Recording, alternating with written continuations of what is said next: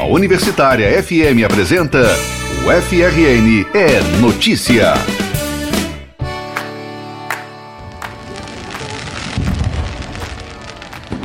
Olá, eu sou o Matheus Fernandes e hoje quem está aqui comigo para apresentar o FRN Notícia é estudante de jornalismo e minha parceira de redação, Maria Clara Pimentel. Já está virando até uma companhia corriqueira, né, Maria Clara? Tudo bom? Sim, com certeza. Oi, Matheus, tudo ótimo. Bom, o público da Rádio Universitária Natal acompanhou a primeira edição do UFRN Notícia Melhores do Ano na última terça-feira. Hoje, no último programa de 2019, infelizmente, a gente dá sequência à retrospectiva. E logo na abertura, o repórter Felipe Salustino traz uma reportagem sobre o programa Aprendendo Mais, uma parceria da UFRN com a Prefeitura do Natal, que mantém vivo o sonho de quem quer aprender a ler. A gente também relembra o projeto NPJ na Estrada, iniciativa exitosa do Seridó Potiguar, que leva assistência jurídica gratuita à população carente do Estado. E tem também uma entrevista sobre o papel das universidades na democratização do conhecimento científico. É isso tudo que vai ter na segunda edição do FRN Notícia Melhores do Ano, que já está no ar. Não perca! O FRN é Notícia. Como fazer parte de uma sociedade e agarrar as oportunidades profissionais e pessoais se você não consegue ler, escrever ou compreender os códigos linguísticos? O analfabetismo é uma realidade que ainda faz parte da vida de muita gente. Aqui em Natal, cerca de 8% da população de jovens e adultos não sabe ler nem escrever. São histórias de vida marcadas por alguns constrangimentos e até perdas de oportunidades. Mas a gente tem uma notícia importante nesse sentido. É que a Prefeitura de Natal, em parceria com o UFRN, inaugurou o programa Aprendendo Mais, que tem como meta erradicar ou diminuir drasticamente o analfabetismo na capital, usando o renomado método Paulo Freire. Ficou curioso para saber como o programa funciona? Então acompanhe os detalhes na reportagem de Felipe Salustino. Reportagem. Aprender a desenhar o contorno das letras, juntar sílabas, formar pequenas frases. Essa realidade faz parte do cotidiano de crianças que, desde muito cedo, frequentam a sala de aula. Mas é preciso lembrar: muita gente no Brasil não teve a oportunidade de vivenciar essas experiências. Aos 47 anos, Zélia da Silva faz bicos como faxineira desde que ficou desempregada em 2016, quando trabalhava como auxiliar de serviços gerais em um restaurante. Dona Zélia mora no bairro de Felipe Camarão, na zona oeste de Natal. Ela deixou o interior do Rio Grande do Norte e passou a morar com a mãe na capital, ainda criança. Começou a trabalhar como babá quando tinha apenas 10 anos de idade. A sala de aula não fazia parte dos planos de Dona Zélia. Quando a gente veio do interior, lá de Santa Cruz para aqui para Natal, manhã foi ser cozinheira, eu fui ser babá. Aí a gente sempre trabalhou nas cozinhas dos outros. Aí depois eu fui mãe. Aí que não deu para estudar mesmo, né? Eu sempre trabalhei, meu negócio era trabalhar, não era estudar. Hoje eu me arrependo. Desde que ficou desempregada, Dona Zélia tenta voltar ao mercado de trabalho formal. Ela consegue assinar o próprio nome e ler pequenas palavras com dificuldade. A falta de aperfeiçoamento na escrita e na leitura já lhe fez perder oportunidades de trabalho. Mas não é apenas isso que incomoda. Durante o nosso bate-papo, Dona Zélia comentou, com os olhos marejados, o que mais a entristece. Minha filha estuda, às vezes ela quer, quer ajuda e eu vejo, e sabe, aí eu fico assim, nem na frente dela, eu choro por trás. Porque às vezes eu quero ajudar e não posso. Se eu soubesse a ler, eu, eu era um auxiliar de cozinha, né? Porque cozinheira tem que saber ler. O patrão vai fazer as coisas, a gente vai ter que ler, né? De acordo com a SME, a Secretaria Municipal de Educação da capital, quase 50 mil pessoas não sabem ler nem escrever em Natal, uma situação bem preocupante. Para tentar reverter esse quadro, a Prefeitura inaugura neste mês o programa Aprendendo Mais, em parceria com a UFRN. O programa, executado pela SME, tem como objetivo alfabetizar jovens a partir dos 15 anos, adultos e idosos da capital. Cristina Diniz, secretária de Educação de Natal, explica que o programa tem uma meta ambiciosa. Este programa ele tem como finalidade, se não erradicar, mas pelo menos diminuir o número de analfabetos que temos na nossa cidade. É um número ainda grande, em torno de 8%, isso em números absolutos ficam em torno de 50 mil analfabetos, o que é um número grande e é um número triste para a nossa cidade. A UFRN participa do programa com um grupo de consultoria que colabora com a formação dos alfabetizadores. O grupo também deve acompanhar todo o processo de alfabetização por meio de um projeto de pesquisa que está em desenvolvimento. A consultoria é coordenada pelo professor do Centro de Educação, Alessandro Azevedo. Segundo o professor, com a participação no programa, a UFRN fortalece um direito básico para o sujeito, a alfabetização, quando a universidade aceita o desafio de, de participar de um programa como esse, nós estamos, de alguma maneira, reafirmando esse desejo, o desejo de efetivamente colaborar com esse direito, né? E nesse sentido, não se trata de nenhuma ação de piedade, de nenhuma ação compensatória, trata-se de uma ação de promoção e fortalecimento do direito. O programa Aprendendo Mais também vai ofertar cursos de qualificação profissional mas para participar desses cursos, os alunos precisam estar matriculados no curso de alfabetização. O objetivo é ensinar e se aproximar da realidade dos estudantes, de acordo com a metodologia do educador Paulo Freire. Quem explica um pouco sobre esse método é a professora do Centro de Educação da UFRN, Betânia Ramalho. Ela foi orientada por Paulo Freire durante o mestrado que fez na Universidade Federal da Paraíba na década de 1980 que é que o Freire pensava? Pensava que alfabetizar as pessoas para que as pessoas se tornassem donas do seu destino. Então, tinha uma dosagem muito forte de não só focar na, no letramento das letras, né? mas sem elas também você não pode construir e transferir esse conhecimento tão necessário para qualquer pessoa que é ter uma proficiência numa língua, saber ler minimamente, escrever, interpretar um texto, mas isso com consciência. Na primeira fase, o programa Aprendendo Mais deve atender a 750 alunos em cinco meses. Serão 30 turmas divididas em seis polos espalhados por todas as regiões da cidade. As turmas vão funcionar preferencialmente em escolas municipais, a aula inaugural do programa vai ocorrer no próximo dia 23, com palestras da professora Betânia Ramalho, no CEMURI, o Centro Municipal de Referência e Educação, no bairro de Nossa Senhora de Nazaré, na zona oeste de Natal. As informações sobre o programa podem ser obtidas por meio do telefone 3232 4740. Felipe Salustino para o FRN é Notícia.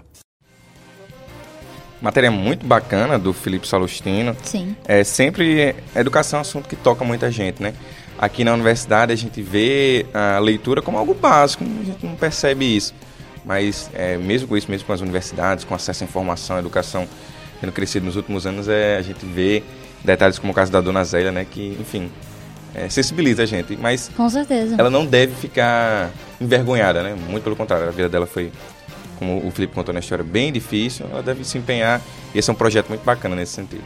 Pois é, e ela tenta, né? É, ela percebe que não fez bem, não priorizando os estudos, e ela se arrepende e tal. E só o fato dela se arrepender de que e que ter a noção de que deveria ter estudado mais e até ela incentiva a filha a estudar mais, já é uma coisa linda, né?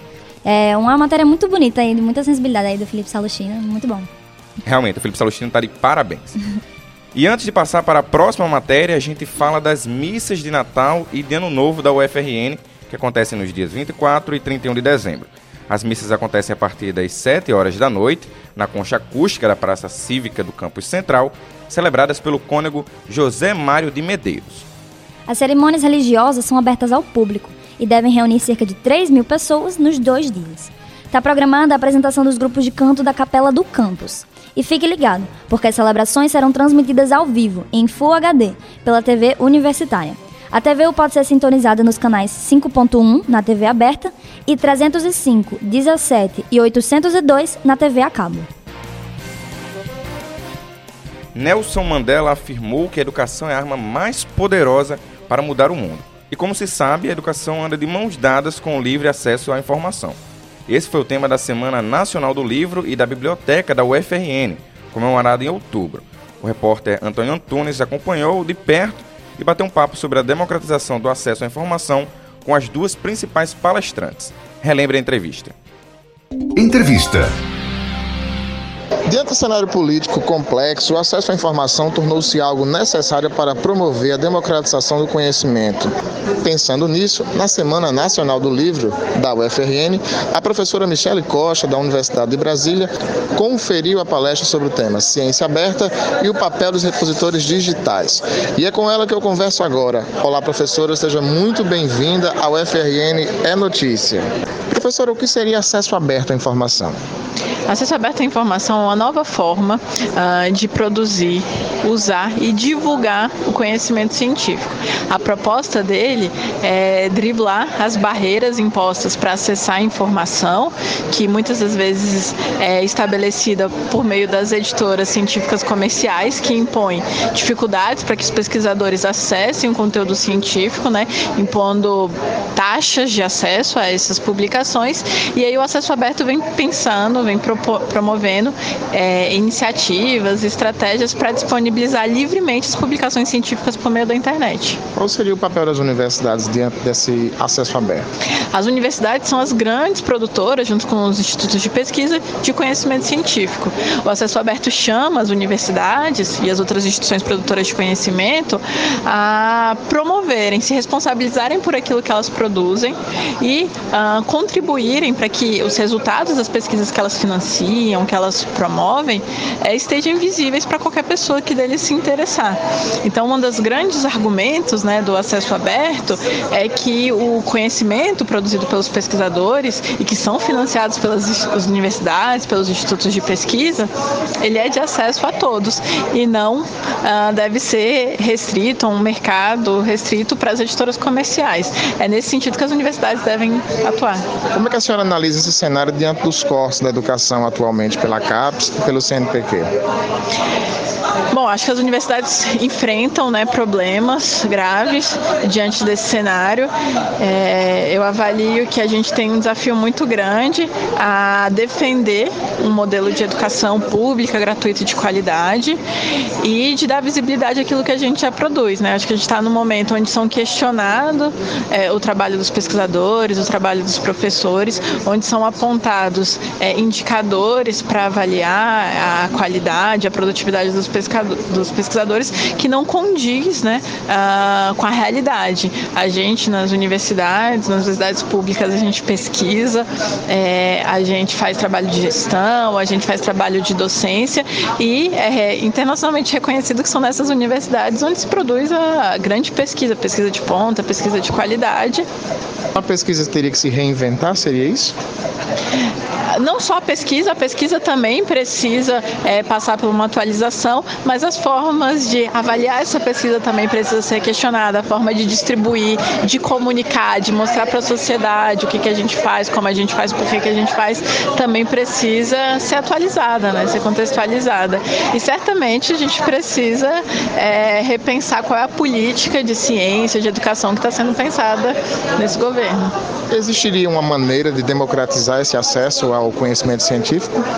O acesso aberto, que é um movimento internacional, propõe isso uh, por meio de uso de protocolos de arquivos abertos, que faz com que as bases de dados geridas pelas universidades estejam abertas na, por meio da internet. Então, o primeiro passo seria passar pelas bibliotecas. As bibliotecas organizam isso em grandes sistemas e abrem para todos os pesquisadores por meio da internet. Obrigado, professora. Eu conversei com a professora da Universidade de Brasília, Michele Costa, e agora a gente bate um papo com a professora aposentada do Departamento de Biblioteconomia da UFRN, Rio Deci Medeiros.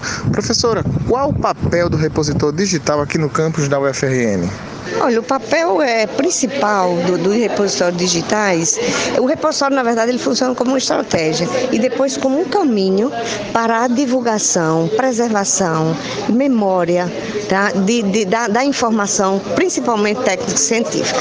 Professora, e como esse acesso acontece? quem é que pode ter acesso a ele? A internet tem pot potencializado o acesso à informação em escala planetária. Então, é, existe os, os caminhos, existe os procedimentos para você utilizar os repositórios digitais como qualquer uma outra ferramenta de pesquisa.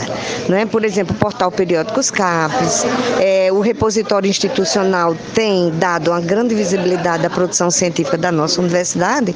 Então, esses usuários desses novos mecanismos de busca e recuperação da informação, eles já têm um, um, um perfil que se adequa a essa nova realidade, os repositórios digitais. Né? Então, ele busca, ele para quê? Ele busca, ele recupera, mas ele também divulga na hora que ele fez a inserção da sua produção nesse repositório. A senhora citou os repositórios digitais. Como é que ele está organizado? Temos a Biblioteca Digital Tese e Dissertações, tá? que deu que foi a primeira, a primeira iniciativa nossa na universidade, na, através de um edital, tá? em 2005. E, para nossa surpresa, das 27 instituições que é, se candidataram, apenas 12 foram selecionadas no primeiro, dentre as quais a nossa universidade. E foi assim uma grande divulgação, a imprensa nacional, a, o IBIC, Brasília, o Ministério da Educação, a CAPES, era todo mundo vibrando, era jornalista toda hora ligando para saber por que, que a gente tinha conseguido isso é que nós nos antecipamos e começamos a capacitar a nossa equipe através dos metadados, que é a descrição de novos dados, né, para inserção, para trabalhar exatamente com, com é, ferramentas dessa natureza, ferramentas digitais. Professora, a senhora falou de acesso à informação. Como esse acesso acontece em casos dos alunos com portadores de necessidades especiais? É muito bom você tocar nesse assunto, porque pouco tempo esse, esse usuário passou ali, eu vi aqui na biblioteca. Por exemplo, o deficiente visual, esses foram os primeiros é, embates, os primeiros, as primeiras dificuldades que nós tivemos, porque nunca tinha tido nenhum aluno com deficiência visual na universidade. E nós criamos o espaço inclusivo aqui na biblioteca e corremos atrás do tempo perdido, conseguimos os primeiros livros em braille, junto à Fundação Dorina no Rio de Janeiro. Hoje nós temos um acervo, né? E sempre procuramos. E o que é que nós vimos? Existia uma ferramenta, o DOSVox, que estava disponível na internet. Qual foi o nosso problema que nós enfrentamos? Um, um, jovem tinha 17 anos, passou no curso de economia. O outro, 41 anos, no curso de filosofia. E foram os nossos primeiros usuários do sistema de bibliotecas com deficiência visual. E aí nos reunimos com a Pró-Reitoria de, de, de, de Acadêmica, e outros atores para que nós pudéssemos viabilizar o acesso à informação técnico-científica, né? porque os obstáculos, nós temos desde o obstáculo é arquitetônico, barreiras arquitetônicas, por exemplo, o deficiente de cadeira, né? o deficiente físico, não tinha.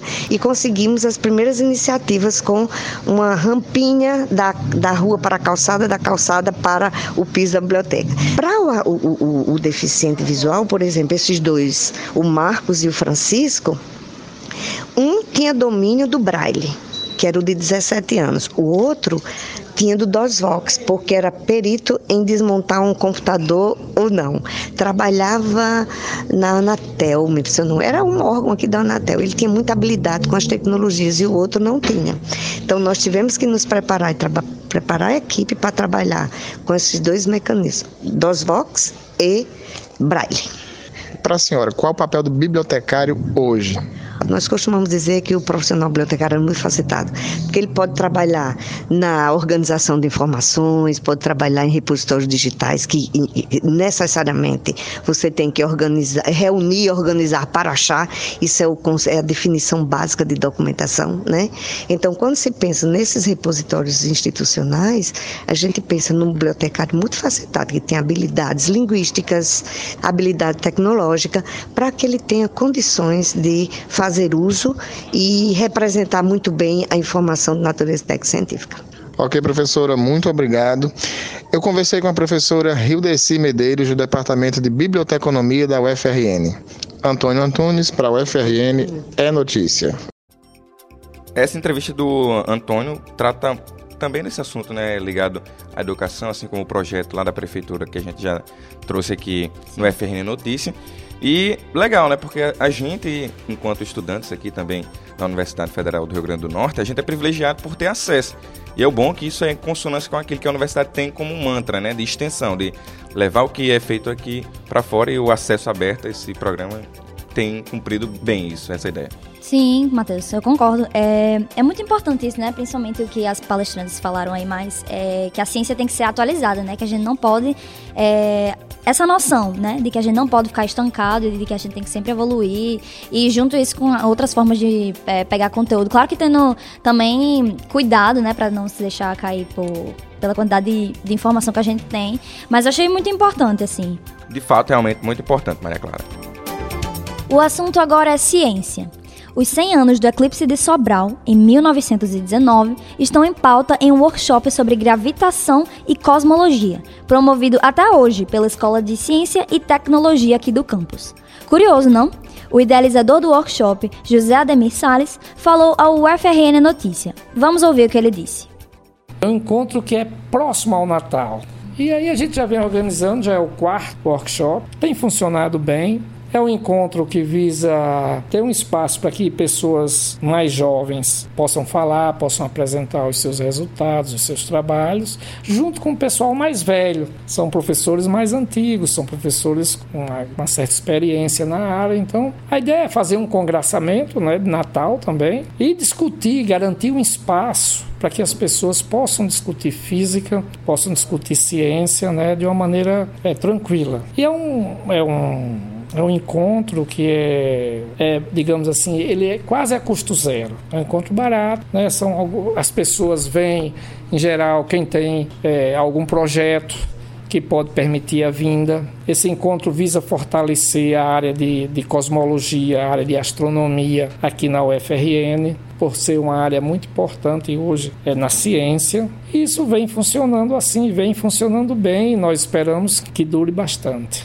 É, o encontro termina com a mesa redonda. Então, às 18 horas, deveremos iniciar a mesa redonda sobre é, quais são as áreas da cosmologia que vale a pena os mais jovens se preocuparem com elas e tentar dar a contribuição nessas áreas que se acredita serão as áreas importantes no futuro, no futuro próximo, né?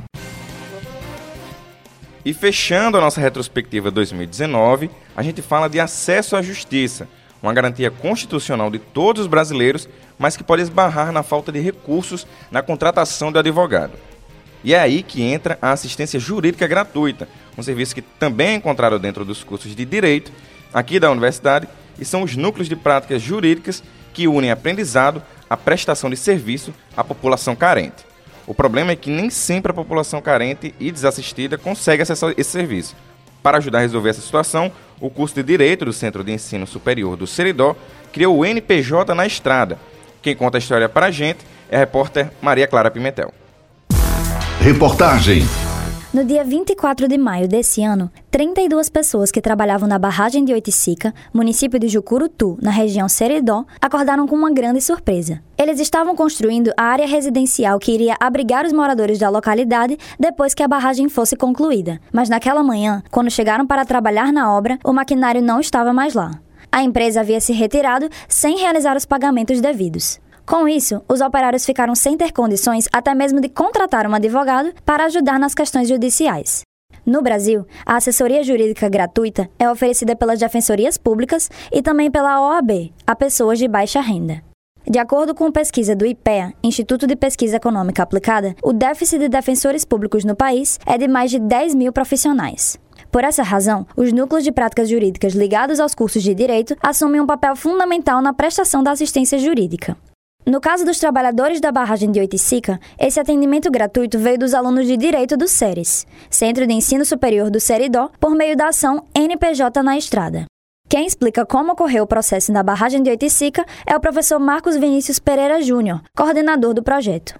Um representante procurou o núcleo de prática jurídica e nós, é, ainda durante as férias, comparecemos, prestamos esse primeiro atendimento, buscamos as informações e a ideia do núcleo de prática jurídica é a nova ideia do direito, que é a ideia sempre de tentar a conciliação, né, tentar resolver a demanda é, antes de buscar o Poder Judiciário. Infelizmente, nesse caso, não foi possível manter um diálogo com a empresa e, em razão disso, é, o núcleo de prática jurídica apenas está concluindo é, os últimos detalhes e possivelmente já nessa próxima semana as demandas já serão ajuizadas.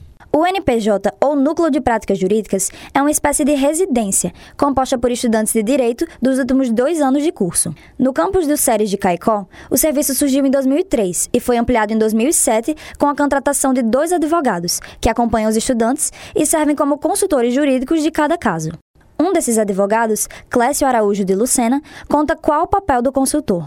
Como consultor jurídico, minha maior missão aqui é ser um facilitador no aprendizado dos alunos, corrigir petições, ajuizar as ações, ir para as audiências, acompanhar os alunos nos dias de atendimento para dar um suporte, retirar dúvidas no que for necessário. No ano passado, o serviço ultrapassou os limites físicos da universidade com o projeto NPJ na Estrada, que leva as práticas jurídicas a comunidades desassistidas pelo poder público e que não têm condições de ir diretamente ao núcleo, como é o caso dos trabalhadores da barragem de Oiticica. Essa foi a primeira ação da estudante Júlia Fernandes, de 21 anos mas ela já percebe como é importante levar um serviço de qualidade para as pessoas hipossuficientes, isto é, que não têm recursos suficientes para promover o próprio sustento. O que eu aprendi foi que apesar de a gente não ter um local adequado para fazer um atendimento, apesar de eh, várias pessoas estarem numa situação tão degradante que não conseguem se locomover até um local apropriado no caso aqui na, no Núcleo de Prática Jurídica da UFRN em Caicó, a gente tem que fazer esse esforço para alcançar essa, essa população hipossuficiente e fazer um atendimento de qualidade, sempre buscando reforçar todos os direitos daquela pessoa.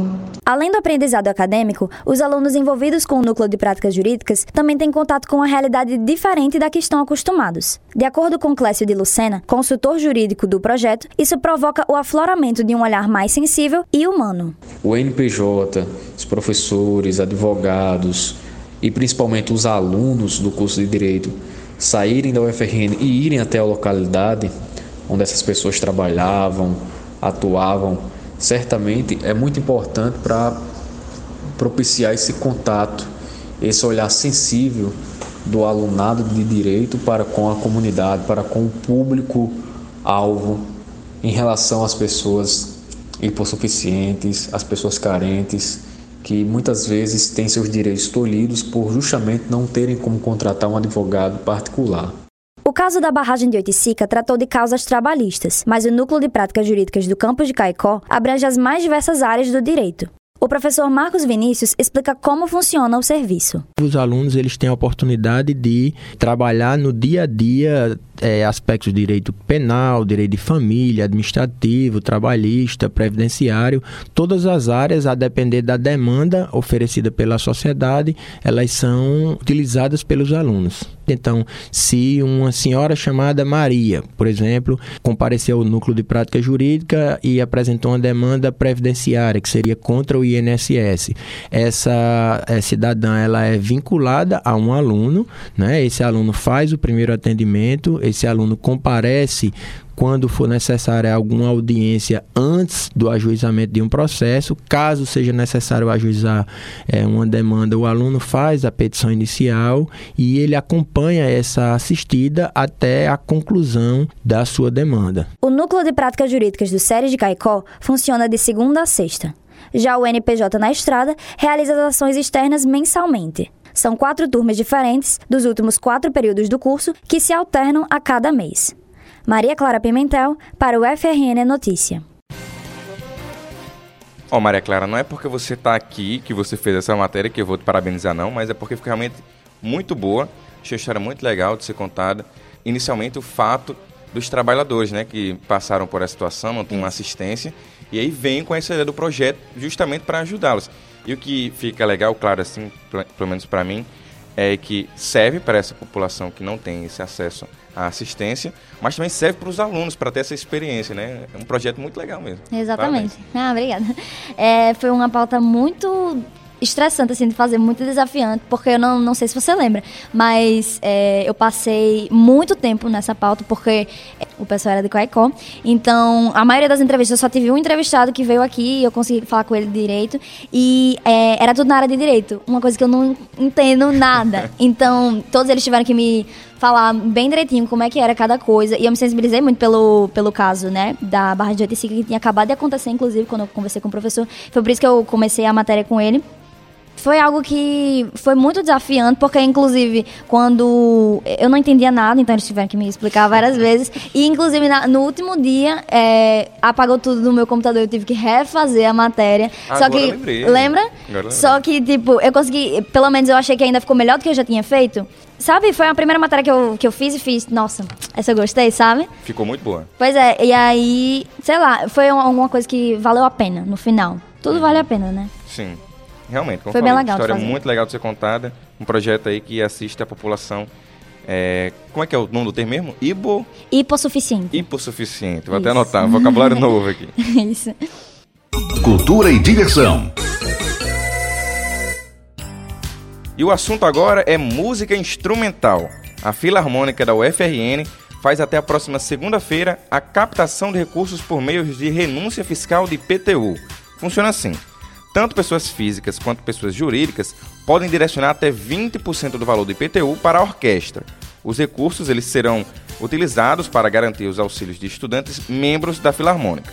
De acordo com o site da Escola de Música, são aproximadamente 60 integrantes.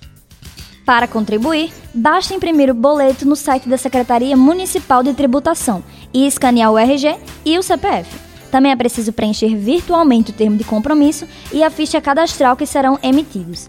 Na sequência, é só enviar toda a documentação para o e-mail amigosdafilarmônica.gmail.com. Também é possível fazer todo o processo presencialmente na Escola de Música da UFRN, com a ajuda da própria equipe da Filarmônica. Infelizmente o nosso especial já está chegando ao finzinho, o nosso tempo já está quase estourando, mas nós temos alguns minutinhos ainda para falar de literatura. Há quem diga que poesia é como vinho, quanto mais envelhecida, maturada, é melhor. Então, há poucos dias das festas de fim de ano, você acompanha agora o poema Poesia Meu Vinho, do jornalista Gliner Brandão. A harmonização poética da literatura com o vinho e o Natal. A interpretação é do repórter Felipe Nunes. O tempo rachou a parede e deu-te meus versos, tons de framboesa e carvalho. Faço agora do gosto frutado na boca meu sarau poético de versos e métricas. Um poema tinto para dizer poesia, um golinho de verso para falar rosé. Nota amarga mesmo só quando é vinagre. Disse que poesia é como vinho, quanto mais velha, melhor. Então, versos e versos para harmonizar a vida e uma taça de vinho para calibrar a escrita. Tintim! E o segundo e último FRN Notícia Melhores do Ano vai ficando por aqui. Ah, A gente aproveita a última edição de 2019 para agradecer a audiência e também a confiança ao longo do ano. Estivemos juntos sempre duas vezes por semana durante 11 meses. O Filiano está em cima. A você ouvinte, o nosso muito obrigado. A gente também aproveita a oportunidade para agradecer a toda a equipe que faz o FRN Notícia, editores, repórteres, motoristas, enfim, todo mundo.